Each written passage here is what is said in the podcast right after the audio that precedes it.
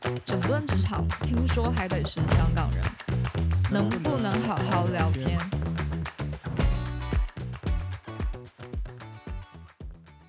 ？Hello Hello，大家好，欢迎回到我们的节目，能不能好好聊天？我是小周，我是罐子。今天我们要聊的是关于职场话题，准确的讲是整顿职场。因为我觉得普遍来讲，东亚人在职场上雇员啊，就相对于雇主来讲会比较弱势嘛。但是我最近就有看一个小短视频，就我发现，就是整个放眼东亚，最抗职场 PUA 的，能够体现打工人反抗精神的，可能还得是香港。哎，是看到了什么样的剧情啊？我不知道大家有没有刷到过，它是对比台湾人跟香港人，就是在遭遇台湾跟香港。为什么不是就是内地？我也不知道，就就刚刚好刷，可能是香港人做的一个视频吧。大概就是一个对比，就同样的场景，一个香港人在遭遇同事的质疑的时候，就有一个 PPT，可能那个字号啊或者相关的东西，就是同事觉得不是很满意，就说：“哎，你这个是不是错啊？就是你这个要不要改啊？”然后香港人就会非常理直气壮说：“什么叫错先？”你开始跟我 brief 的时候，你有说要用什么字号，要用什么字体行距吗？然后就突然那个提出质疑的人就被压制了，就突然变得有点害怕，就呃说嗯好像没有。然后那个被质疑的人就开始反客为主。那你说现在你是需要什么字体？然后那个人就非常惊吓说哦，咁我咁我还还需要咩字体？这叮叮叮。讲完之后呢，然后就说好，那我就现在就改。然后过了一会儿，可能大概是 lunch time 了，然后被质疑的那个人就非常自然的说：“哦，咁而家 lunch time 我没有食饭呢。”就很自然的说：“我们要不要去吃饭？”整个是一个反客为主的状态。然后提出质疑的那个人说：“反而很不好意思，哦，好呀，那我们去吃饭吧。”大概是这样一个场景。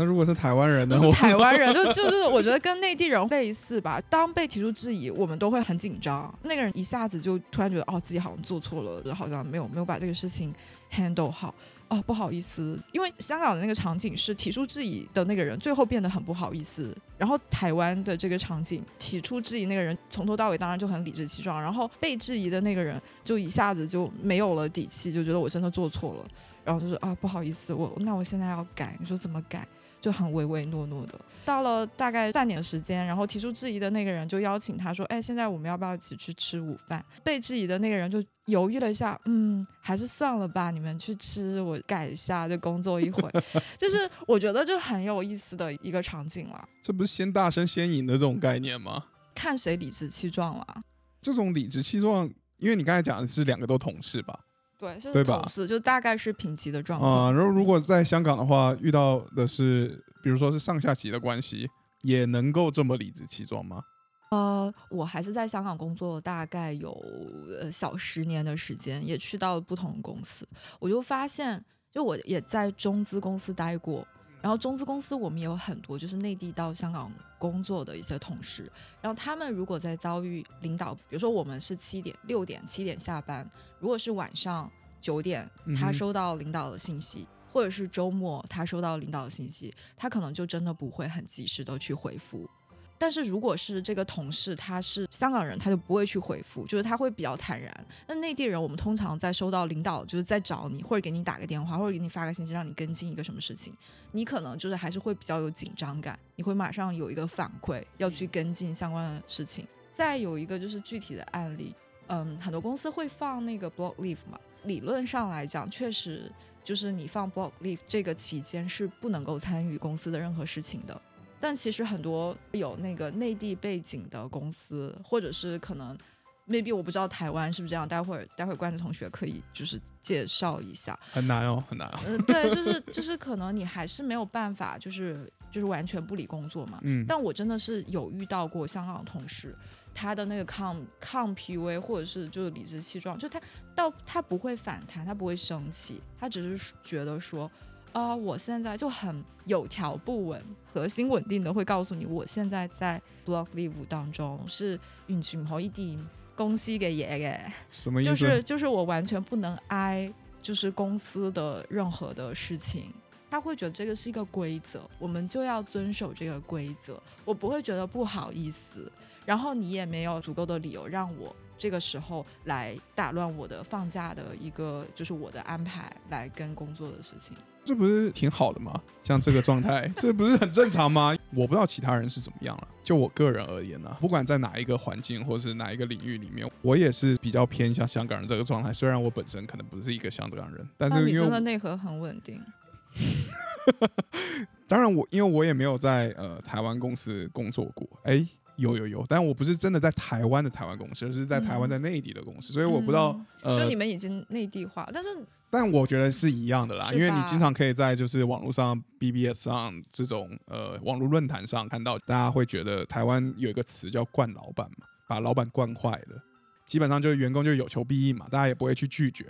你也不会去反对他什么事情，不管是合理的要求或是不合理要求，就合理的要求就是训练嘛，不合理的要求就是磨练嘛，这是我们当兵的时候经常会听到的一句话。他们就是很容易就把他带到这个职场文化中，确实很多地方也是进行这种军事化管理啊。嗯，然后也不会有就服从。对你就是、嗯大家就是会有一个服从性格。我说了，那不管他是对还是错，先照做就对了。你如果不照做，你就先提出质疑。老板的第一个反应都是，或者说你的上级的第一个反应，一定是觉得你没有在我的位置上，就是你没有履行对你这个位置应该持有的一个然后就是一个态度责任，而且你不是在我的位置上，你没有足够的视角，你哪知道这个东西到底合理还是不合理？所以他已经 suppose 预先假设所谓的要求，或者说你所提的这个反对意见一定都是错的，哪怕最后他错了，他也会觉得这个是你的问题。哪怕大家都就是心照不宣、啊心知肚明，他这个并不是最佳的一个方案。但是通常来讲，你在内地或台湾的公司的文化里面，下属就不应该去质疑上像上级。你刚才那个放假的经验也是啊，就是如果遇到放假的时候，临时有了什么事情，老板是没有任何障碍，特别是以前的话，可能联系还比较困难。比如说我们爸妈那个年代，他们可能只能用什么 BB 扣啊、大哥大啊，那确实你很难联系。可是，在我们这个年代，微信，然后或者说 Line，体对各种社交软体，嗯，比如说 Message 什么都可以嘛，Skype 什么都可以，反正他就一通电话他就打过来了，而且他绝对不会有任何的问题，他不会有抱歉，就是他不会觉得说啊我现在打给你不好意思，他会跟你说啊谁谁谁你现在怎么样？对，就是好像默认就是你就应该。对对对啊对啊对啊对啊哎，，我觉得这个是真的可能是相互的。你比如说，在香港，之所以打工人可能相对来讲能比较理直气壮，就是大部分的就是可能港资公司或者是外企，就比如说上司或者是公司的某个人，他要找你，他还是会有点，就如果真的是在假期，你的 private time，他他打扰到你，就至少打扰你的那个人，他会有一点点自觉说，啊，很不好意思，会摆出这种态度。这可能真的是文化上的一个差异，就像你刚才讲，可能在台湾或者什么，就冠老板是一个常态，就是文化，就这么多年的一个职场文化就延续下来，好像默认的，大家觉得这就应该的。但是我不知道是不是因为就是香港，就是可能它相对国际化程度会高一点，或者是怎么样，就是大家的那个雇佣关系对这个事情的认知，比较像是我们在做一个等价交换。OK，你雇佣我，然后你是，当然就是一定程度上，我相信全世界都是雇主肯定会相对强势一些，得承认是一个是现实的状况。但是在香港的话，可能大家比较就是心里面的认知是，我是在向你出售我的专业能力，并不是说你雇佣了我，你就是我的叫什么衣食父母，或者是怎么样，就是就可能大家那个心态和认知上面是有差。有一个很重要的概念，就是要么你就是买我的能力，要么就是购买我的时间。所以如果这个东西是在我能力范围内，然后又是在规定的这个时间范围内里面的话，那我觉得我如果在当下我没有做到百分之百，那有可能是我的问题，你也可以来指责我。可是如果他一旦超出了任何一件事情，比如说他在我的这个职责范围之外，或者是说在我的工作时间之外，除非你负担了更多的东西。从我的角度来说了，我也确实觉得没必要服从。可是我会会特别好奇的是，像小周同学的话，你会觉得为什么大家，比如说内地或台湾的这些员工啊，就你看到你其他内地的同事们，那他们为什么会愿意去服从这件事情呢？会营造出这样的职场氛围出来啊？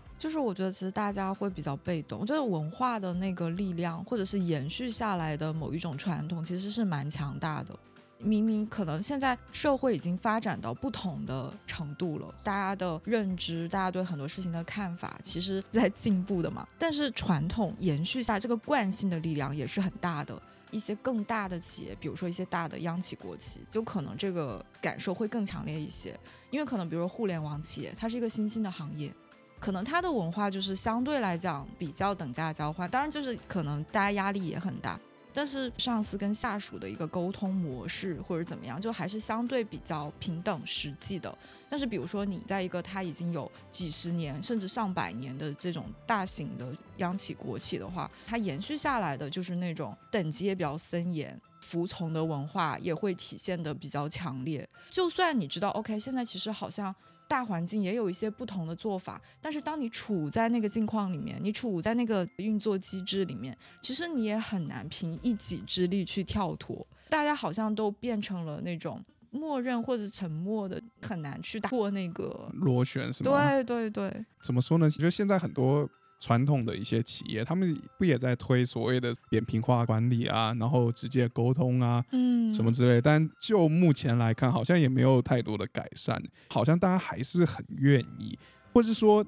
你自己不愿意的时候，但周边还是有很多人很愿意去维持老板或者说维持你上级的这种，让他觉得自己是有道理的。有可能你变成唯一一个，就是你作为一个反抗者，或者说你作为一个不服从者。你变成唯一的异类，其他人像你说整个环境，有可能都还是这个样子。我觉得你刚刚说到一个点是可以解释这个事情，就大家其实都不愿意去做那个异类嘛。在一个随大流的过程当中，你做一个很特别的人，其实风险是非常大的。嗯哼，嗯，所以你要联合全世界的无产阶级。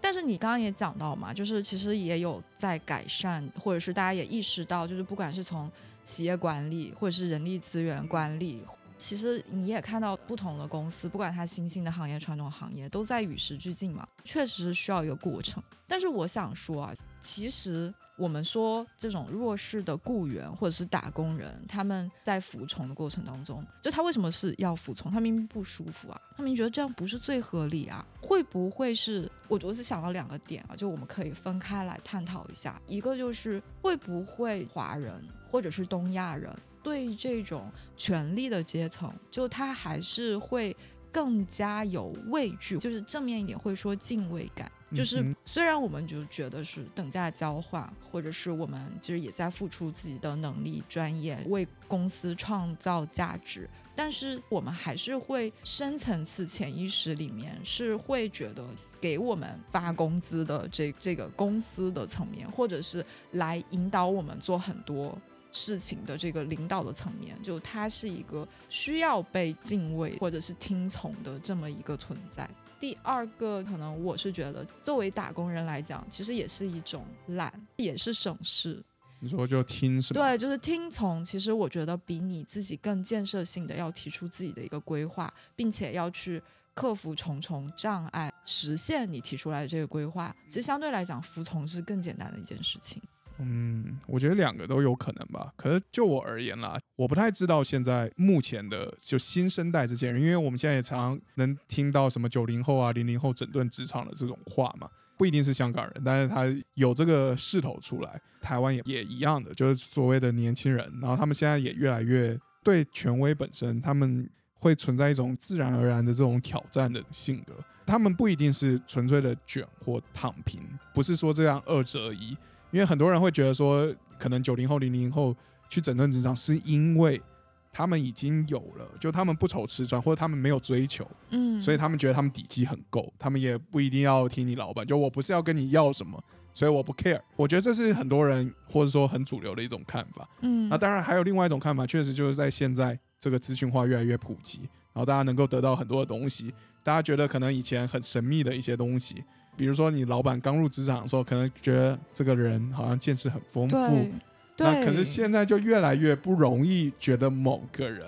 感觉他特别，他是绝对的权威。大家的自我的认知和觉醒的过程嘛，其实会有一点这个感觉。或是也不觉得某个人这个知识储备量特别大，因为所有东西我只要拿个手机，我马上就都可以获取。这个平等其实是就科技带来的。我觉得某个程度上来说，确实有这一方面的考虑了。真的不纯粹是我不想要什么，所以我不害怕。就是那个信息差，其实已经越来越少了。为什么有些人他可能占据着话语绝对的话语权，或者是占据绝对的资源？其实有的时候是利用某种信息差，但当信息被打通了之后，其实就是像你说的，没有那个神秘感，没有那个畏惧感了，没有什么大不了的，没有什么就是好像是不可怎么讲，也不叫挑战吧，就是其实大家都是有有这个空间，或者是有这个权利，或者是也有这个能力去提出一些不同的意见。而且我觉得像你说的那个第二点也是蛮重要，因为服从你除了很方便、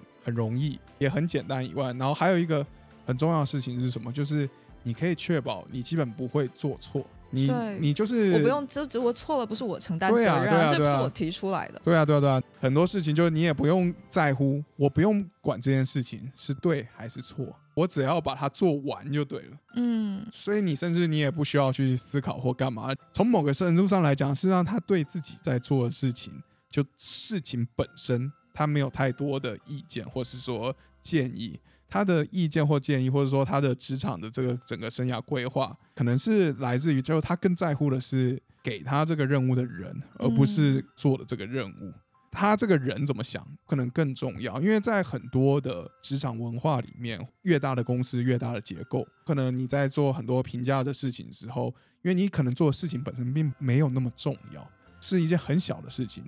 相对于整个公司来说，它并不是那么重要。那怎么样才能得到一些，比如说有话语权的人的关注和肯定比较重要，让他满意，你可能可以升得更快啊，不用把事情做得太好。这个确实是一个非常现实和具体的问题。因为我自己在工作之中，我就会发现，就是有两种人，一种人老板又爱又恨的人，就是他可能自己有很多能力，就能力很强，然后他有很多自己的主见，因为他有很多的主见，所以他经常会跟老板唱反调。但确实，他又可以把事情做得很好，然后他也常常可以把事情做对。啊，这种人，老板就是又爱又恨。是的，对。可是还有另外一种人是什么？特别听老板话的人，就老板真的很喜欢很听自己的话的人。你不一定把事情做得完，甚至把事情做得很糟。可是因为他每一次，比如说老板交代他一件事情，那有可能他做了三天三夜，他都没做完。他就会在老板面前做三天三夜，嗯，所以老板看到他做了三天，就被他态度所打动，对，他会觉得这个人这个人太好了，使命必达，对他也可以获得同样的升职加薪的机会。可是事实上，对我们这些旁观者来说，一定会觉得，那这个人做了三天三夜，他都没把事情做完，甚至都没把它做好，远远比不上另外一个人来的更优秀。可是两个人可能是一直在维持同等的这个地位还有待遇。甚至是权限啊，权责也差不多。而且往往就是我有听说，就是很多的例子都是那个让老板更开心的人，可能他最后得到回报会更好、更丰厚。所以我真的就是觉得，如果你想要整顿职场，如果你是抱着就是说我真的是想要把这个事情做好的这种心情去做的话，我觉得可能会更有底气一点。嗯嗯。就我跟。怎么说呢？就是我的出发点，其实我觉得我很坦然。我我之所以理直气壮，是因为我是就是真的是对事不对人。我是怎么把这个事情给完成好为第一优先，不会是在意。OK，就像以前封建时代那些大臣啊 或者什么，总是就是在关注着哦，我的那个君王到底喜不喜欢我，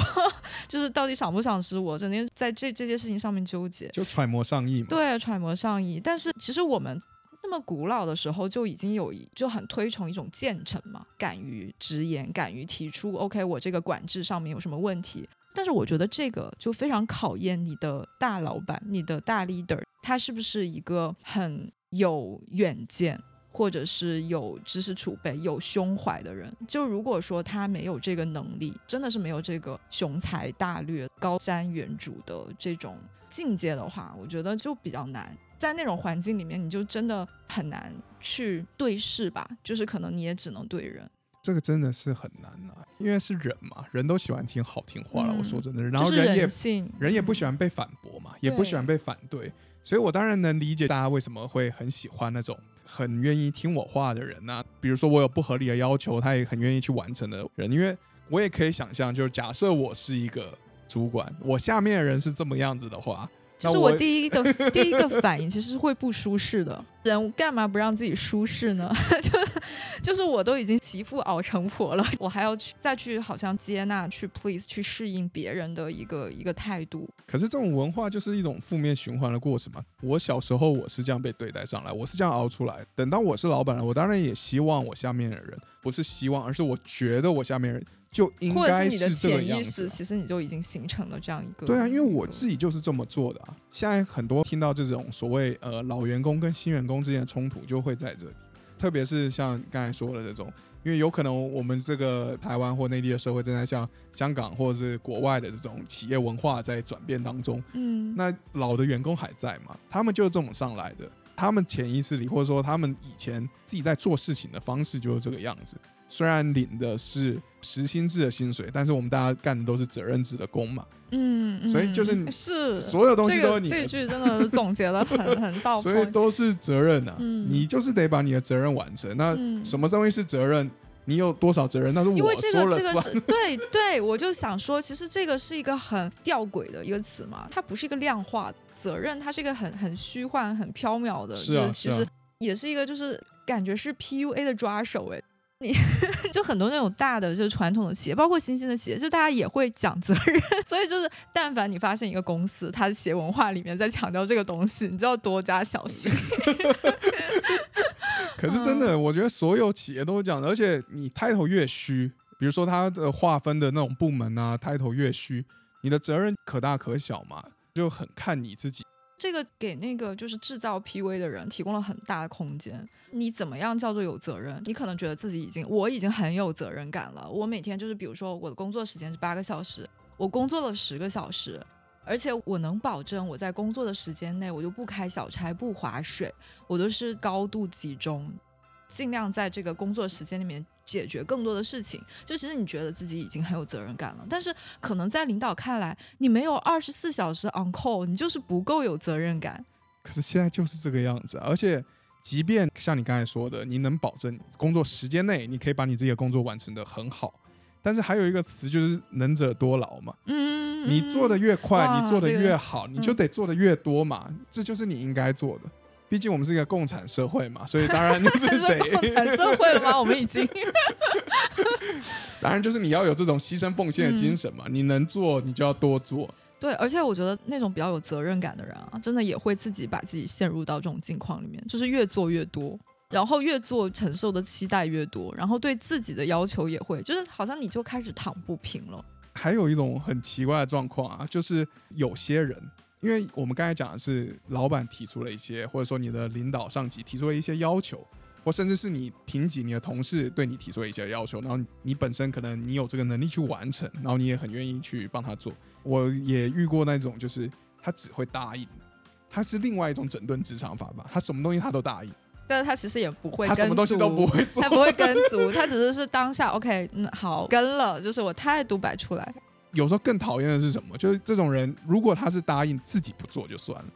他答应了以后，他丢给别人做，可是功劳又是他的，因为都是他答应下来的嘛。有可能他是你的 team leader 或什么，甲方有什么要求，或者说老板有什么要求，他都说 yes yes yes yes yes yes，承受的都是下面执行的人，默默默默承受，就工作就对个没完，但是他自己又什么都。他等于是收获了很多他想收获的东西嘛？因为你不得不承认啊，就就算我们就是很多公司现在就是可能在追求一个扁平化的管理。通过各种方式吧，不管是公司的制度啊，不管是就是大家沟通的软件啊，或者什么的，你会在群组里面沟通，或者是你发一个邮件出去，你会 CC 你的直属上司、分管领导或者是大老板什么的，就是看似就是我们都在用各种方式啦，不管是方法也好，还是我们的意识也好，都希望在追求扁平化。但是你确实在不同的职位上面，就还是有个职位的信息差，非常难避免的。所以现在就是有一些公司，它可能呃。但这个其实，在西方是蛮常见的，就是 one on one 这个机制嘛。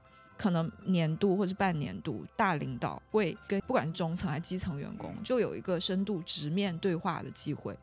就是其实这个我觉得还蛮有用的。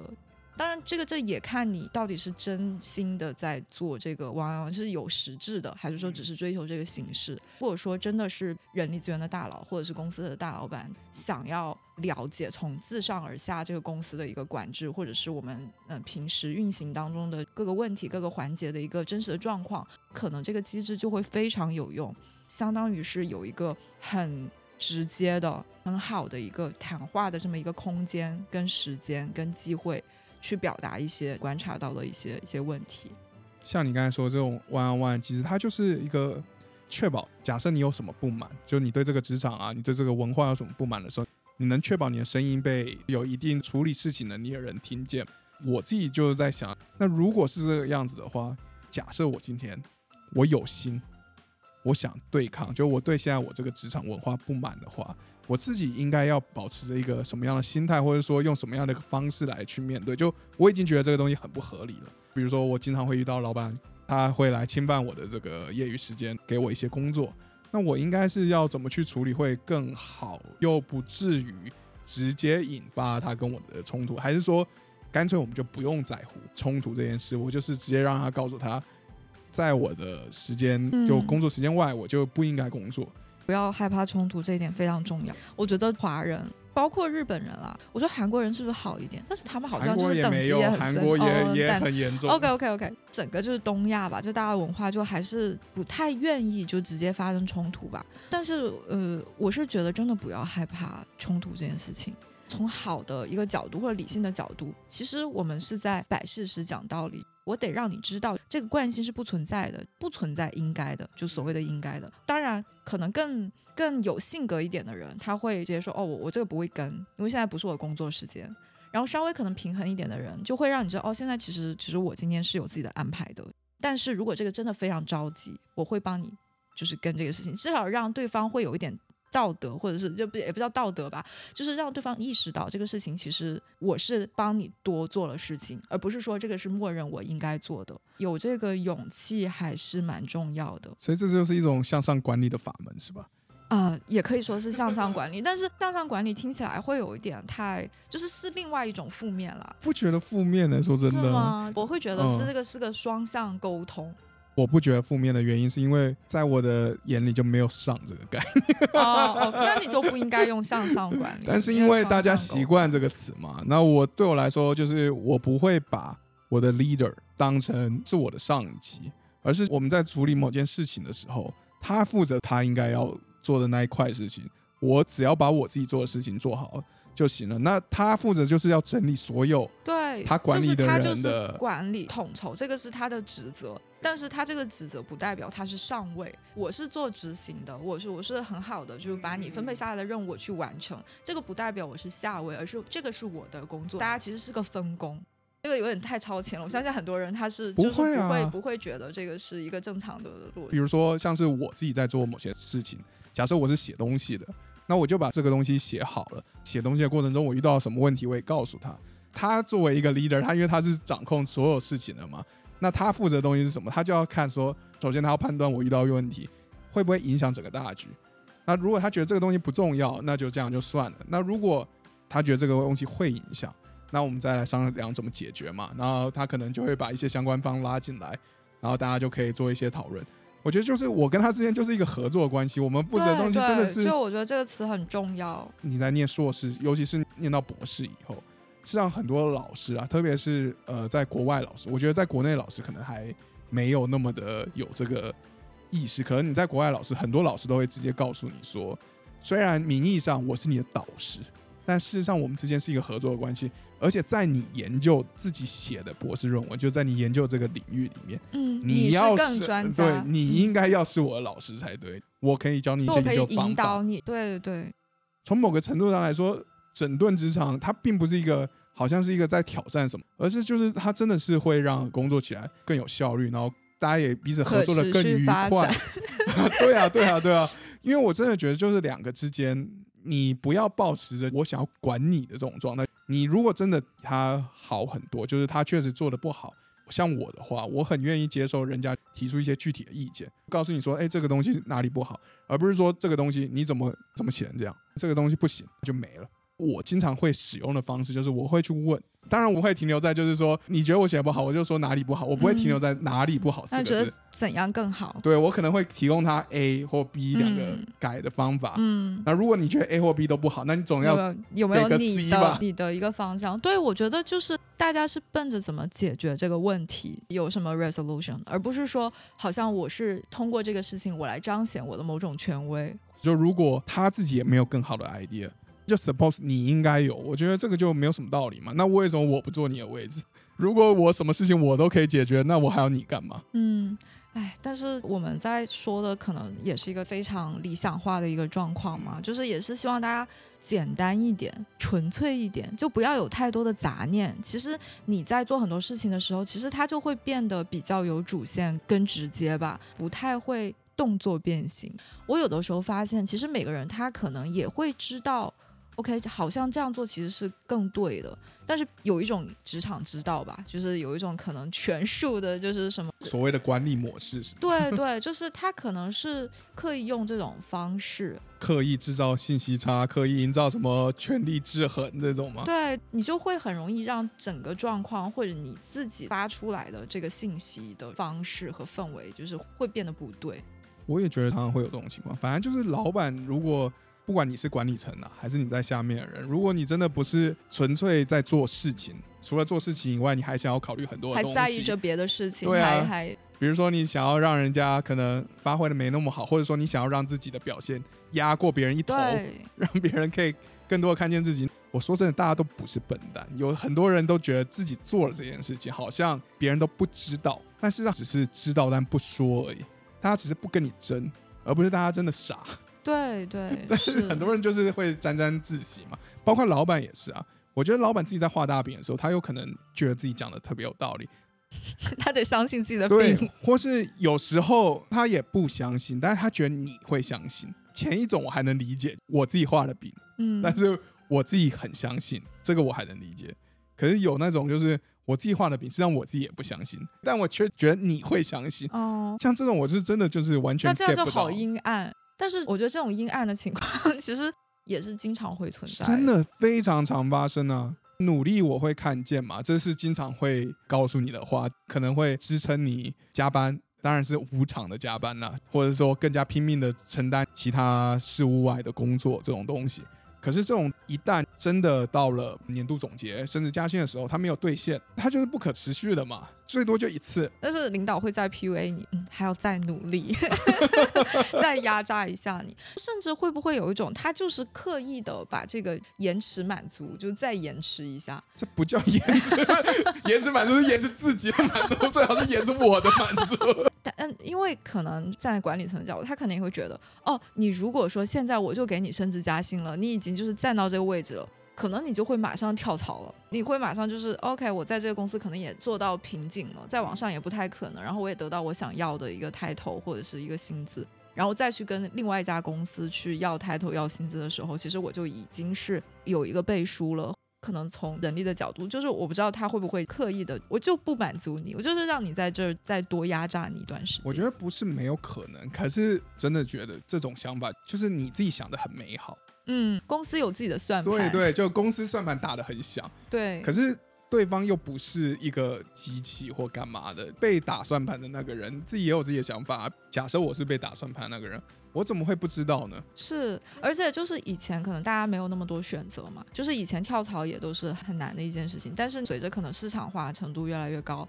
雇佣和被雇佣，就雇主跟雇员之间其实就是一个双向选择的过程嘛。但我发现哦，太不公平了，就一定程度的弱势，就是你相对强势是合理的，觉得还能承受。但是这个如果太过了的话，就是没有人会继续在这里忍气吞声，大家会愿意承忍受这个怎么讲？这叫委屈感吗？不合理感，或者是这个弱势的这个程度的那个容忍度就没有过去那么高了。所以就是这个一定程度，我觉得也会反向，是让一些公司它在管理方式上，就是你你也你得会有一些调整是吗？确实觉得就是公平这件事，大家现在 care 非常的多。实际上，我对未来是抱有一定的觉得未来会更好。当有人开始搅动这次春水的时候，有人做消极的抵抗，有人积极的抵抗嘛。呃，有些人觉得这个工作它是在我的职责范围之外，有些人是觉得在我的时间范围之外，有些人觉得是你没有交代清楚，所以这不是我的责任。不管是哪一种原因吧，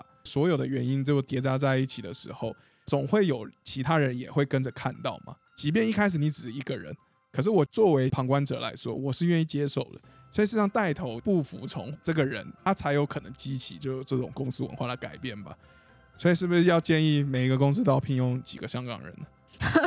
我觉得是可以考虑的，或是大家就是稍微。international global 一点，就是我们要聘请不同国家、不同文化背景的人，就是大家有一个有一个平衡，或者是有一个相互的碰撞，我觉得是好的。人与人相处也是，就有些人他可能会害怕文化差异，他觉得文化差异反而是可能会更容易去引发一些矛盾。但是其实冲突发生了，碰撞发生了，其实反而是引导大家去向着一个更好的、更理想的、更完善、更成熟的方向去发展。即便不好也没关系啦，只要有改变，试过了它不好，那也是一个尝试嘛。你至少能确信，就是说这个方向有可能不适合我或什么之类的。但是我突然想到，那你会觉得，可能因为我们现在都还不是一个非常 high level 的这种领导或什么的嘛？就是你能，我也不是，对啊，就是你可能试想一下，有没有可能，比如说哪一天越往上升，没有可能换了屁股就换了脑袋，然后反着就是变成。我觉得我们要不忘初心，你知道吗？这个词其实真的是很有用的。如果是你真的不想去裹挟着进入到一种不太良性的循环里面，就是真的，不管你做什么位置，不管你拥有哪种资源，都要不忘初心，为了最广大人民的利益。可是这个不忘初心，你不忘是哪一个初心？就是不忘，就是自己最开始踏入职场，我所期望的那个职场的环境是怎么样？当然，我会觉得是用发展的眼光在看很多事情嘛。就像你刚才也提到说，确实我们觉得对很多东西有意见，可能也是我们的视野还没有站在更高的格局上面，可能我们看不到全局，所以我们才觉得啊，这个事情好不合理。但其实你真的站在那高处了，你会发现哦，其实现在的一个安排已经相对是比较能够确保我们还在运行的一个方向。所以我觉得，嗯，怎么说呢？就是不忘初心，但是又用发展的眼光来来面对我们。之所以会问你这个问题的一个原因，就是因为当我自己带入的时候，就假设我是一个公司的老板好了，或者一个公司高层的话。压榨员工对我来说是一件理所当然的事情，就 是就是这个是资本主义社会的属性决定。我的范围就是我得找到那个点，我得不断试探你们嘛，或者说试探我下面的员工，他的承受的这个范围在哪，或者说现在这个世代的员工，不管他是年轻人也好，或者说是呃来自于其他国家的人也好，不同文化背景人也好，大家的这个平衡点在哪里？那这样的话，我只要抓到这个点以后，那我可能就会在最低的边缘试探。那所以你看，就是这就是人性。那我只是想探讨一个问题啊，就是我们说这个商业社会，其实大家都追求利益最大化嘛。但是其实现在我们也看到有一个理念，就是 环境社会责任更大的概念就是可持续发展嘛。可持续发展跟利益最大化，其实是不是有冲突的？肯定会有嘛，因为一定得把某部分利益。相当于做某种程度的投资吧，投资到你之后可能会用到或遇到了一些困难上面去嘛，就你不能把钱花完嘛，嗯，然后你或者说你不能把这个鱼补完嘛，或者是你不能就是太压榨这个员工去的太近。我刚才在想的就是，我虽然不能太压榨他，但我还是得一样。怎么说呢？我个人啊，我是非常想整顿职场，因为毕竟我也不是什么公司的老板嘛。然后我当然也会觉得他的东西我很 complain，我会觉得就算我的能力比较好，如果你没有给我比较多的钱待遇，或是说职位的话，那我不觉得我有必要对你付出更多。但是对老板来说又是另外一回事嘛。嗯。因为现在一个很妙的状况就是，我不是看到我在买的东西，然后来决定我的价格，等于是我得先表现出。我比别人更好、更油，或者说更甜也行，就更舔，老板都行嘛。你总要占一个吧，就不管是在哪一方面，你总要占一个，这样我才能得到更好的这个机会。就它实际上跟你买东西的情况不一样嘛。你买东西的时候是我先看到这个产品以后，然后我觉得它很好，我才付了钱嘛。可这个不是，你得先花很多时间展现了自己以后，才有机会，然后才获得这个不确定到底你会有还是没有的东西。所以这个投资不一定会成功。嗯，所以大家看的还是一个利益跟价值。我觉得对老板来说也无可厚非了。这个是一个很急功近利的利益和价值，还是说追求更长远的？但是我觉得确实可持续发展，其实它是有一点理想主义的。其实我们很难跳脱自己的局限性啊，人性其实就是相对贪婪、相对自私自利的。我们真的是为自己的后代江山社稷的千秋万代去考虑吗？我觉得可能也不是说现在这个时代不好，就我们也一直都在强调这些。可能以前的人他会更有某一种理想主义，为了某一个宏大的一个愿景，或者是一些对，他就牺牲自己。但现在的人可能他会更就是自我这个东西，他会就是更凸显。当然也有人依然是要追求一个宏大的目标，但是你发现越来越多人，可能在你们台湾，就是不是有一个词叫小确幸吗？就是其实大家就是也没有说哦，我要台湾的词吗？这不是这不是台湾，我以为是整个不知道它是中国词还是台湾。但是我我不知道就是这个词的发源是在哪里。但是我的第一印象是我们是在形容就是可能台湾的某一些年轻人的某一种状态，或者是像日本也是啊，就日本社会他们也会比较呃，就是去追求这个。小确幸，其实你从一些文艺作品、影视作品也能够看出嘛，好像大家会把这个所谓的责任，我自身的一个精神或者是心灵方面呢，我就是我可能会把自己会摆得更前一点，而不是像以前的人真的就是牺牲，更关注一下微观的生活吧，或者说自己能掌握的一些东西，因为确实这种理想或这种东西，有可能确实是以前你有，那它确实是一个比较实际的目标。那现在它可能更多的变成一个口号，离他本来就越来越远了，甚至他有可能是一个永远你也没办法打造的目标。嗯，那与其是这样，我还不如追随一个更实际的目标，嗯，然后更在乎关注一下我自己。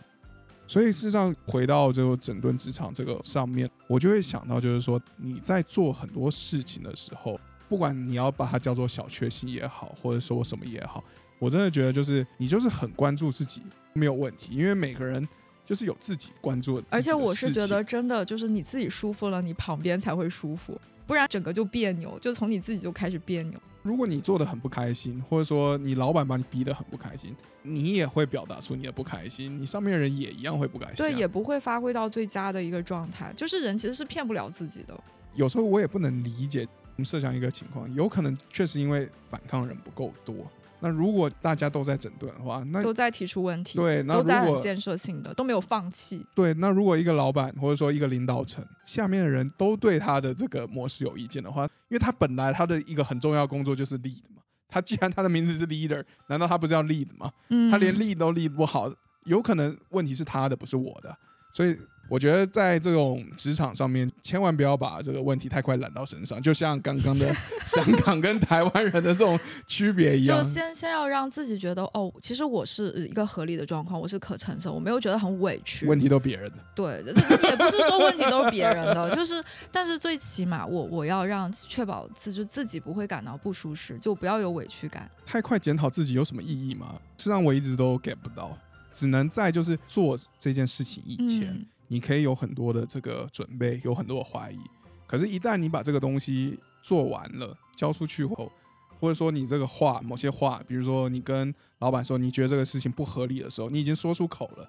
你说出去前，你可以怀疑；你说出去后，那你肯定是要就是推动你能说出去。你已经经历过一些思考和沉淀的，就算不成熟，但它也一定是一种相对比较有力量的。所以，当遇到别人反驳或是反弹，不用那么着急的去坚定一点。真的，我真的是觉得，就是坚定的相信自己的东西很重要。当然，这不代表就是说别人的意见都是不是对。因为你可以有你的立场，你有你的想法，你有你的 idea，嗯，但是别人的想法有可能你的想法没错，嗯，但是因为我们现在需要的并不是这个东西，但因为你之前忽略掉了，所以你的方向是错了。按照你的需求，我们可以造出一台潜水艇来，可是我们现在可能需要并不是潜水艇，我们可能需要的是一个可以浮在水面上的船呢。你当然没错啊，因为你以为要造潜水艇，可是因为老板知道我们要造的不是潜水艇啊。嗯，反正就是你要有自信，但是很引人深思的一个比喻。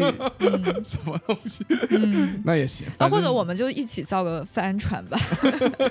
能够就是比较可持续的向远方航行之类的。因为我觉得这个是一个很好的，因为你觉得这个东西可接受，它合理，就是让双方都觉得是就是公平的。它才会就是可持续发展嘛。源远流长是吧？对。OK，今天我们其实也探讨了非常多关于整顿职场的话题，其实也不是整顿了，就是我觉得我们是希望用某一种方式，或者在寻找某一种机制，或者是怎么样去更好把握自己，让这整件事情会更好的去发展。好，那希望大家继续关注我们的节目，拜拜，拜拜，拜拜。